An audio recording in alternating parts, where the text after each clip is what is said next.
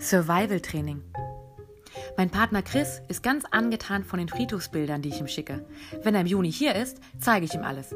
Gerade beim Kaffee ist mir was eingefallen. Die beste Idee des Jahres. Und zwar, Chris und ich könnten picknicken und kaltes Bier trinken. Damit das Klo nicht weit entfernt ist, findet unser Picknick-Date einfach auf dem Friedhof gegenüber statt. Im Sommer schleife ich oft meinen Sitzsack dorthin, Musik und Kaffee und in den Tag hineinleben. Insektensurren und Friedhofskatzengeschnurre. Auf den Sitzsack passen wir beide nicht drauf. Wir nehmen dann die Isomatten. Im Juni könnte es noch kühl werden. Schlafsäcke kommen also auch mit.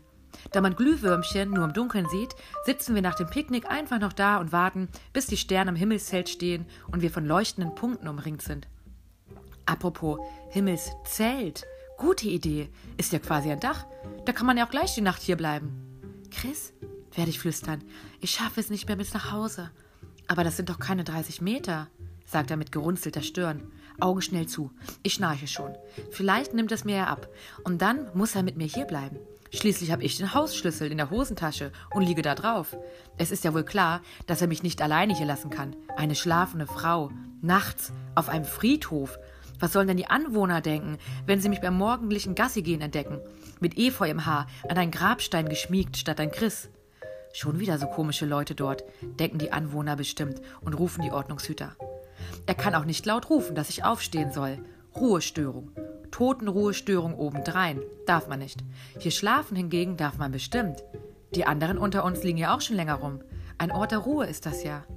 Ich trinke den Kaffee weiter. So ein Mikroabenteuer mit wilder Übernachtung wollte ich schon lange mal wieder machen. Das letzte Mal ist schon etwas her. Ach, wie spannend. Aber vielleicht sollte ich Chris vorher fragen, überlege ich. Wäre ja doof, wenn er Angst bekommt. Spinnen, da gibt es viele. Gruseliges Knacken, Nebelschwaden und schemenhafte Umrisse. Untote. So einfach ins Messer will ich ihn nicht laufen lassen. Also ich habe ja keine Angst. Vor nichts. Aber er vielleicht. Chris, was hältst du von einer Friedhofsübernachtung? So soft survival-mäßig mit Glühwürmchen anschauen und in den Sternenhimmel blicken? Ernsthaft? Ja, wollte ich schon immer mal machen. Hm, ich weiß nicht. Wenn du Angst hast, müssen wir. Nein, nein, das passt schon. Aber du schneist doch so laut. Gar nicht. Wir kichern. Du hast da noch nie übernachtet? Im Wald warst du doch auch schon alleine zelten. Das hier geht nicht alleine.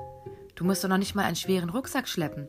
Es ist genau nebenan. Warum sollte es also nicht gehen? will er wissen. Ich traue mich nicht.